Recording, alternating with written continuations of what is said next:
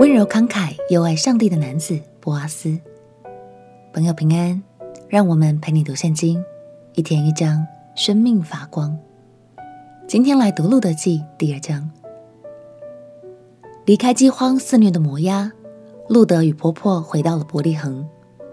现在正是大家忙着收割大麦的季节。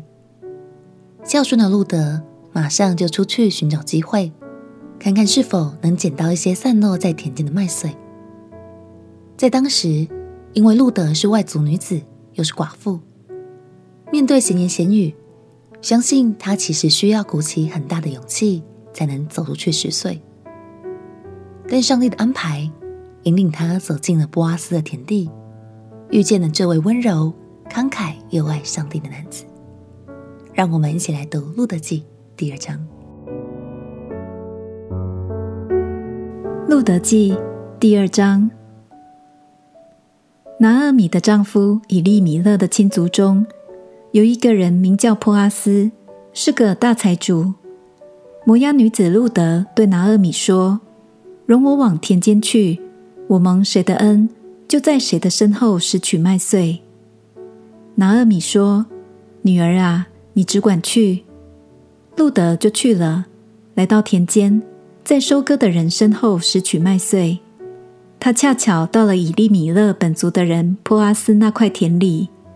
波阿斯正从伯利恒来，对收割的人说：“愿耶和华与你们同在。”他们回答说：“愿耶和华赐福于你。”波阿斯问监管收割的仆人说：“那是谁家的女子？”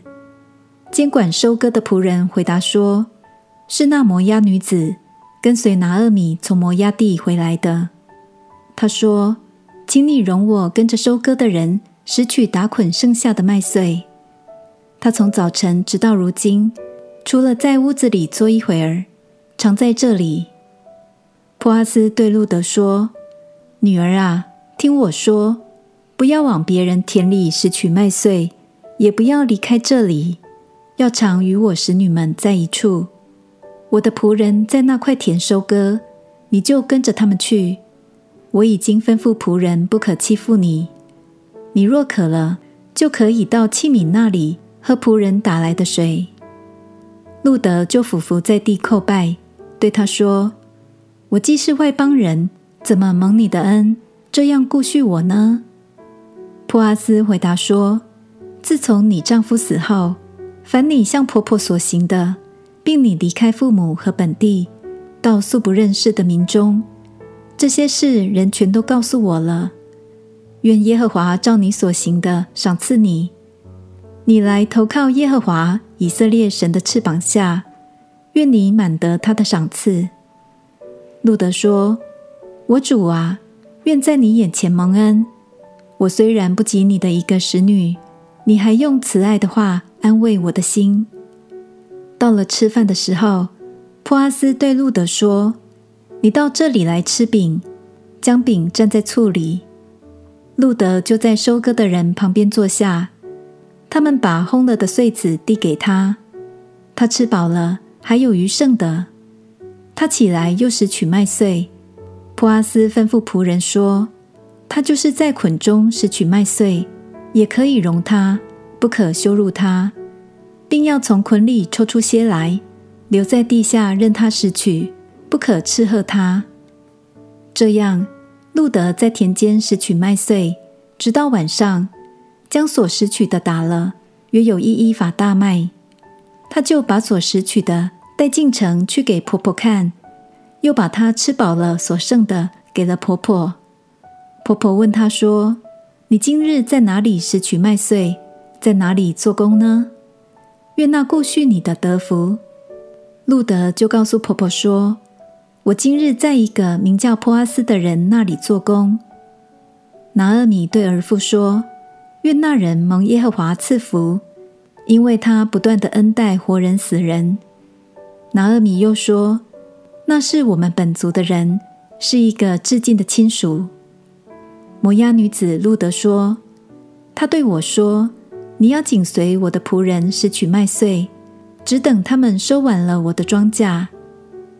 拿俄米对儿父路德说：“女儿啊，你跟着他的使女出去，不叫人遇见你在别人田间，这才为好。”于是路德与波阿斯的使女常在一处拾取麦穗，直到收完了大麦和小麦，路德仍与婆婆同住。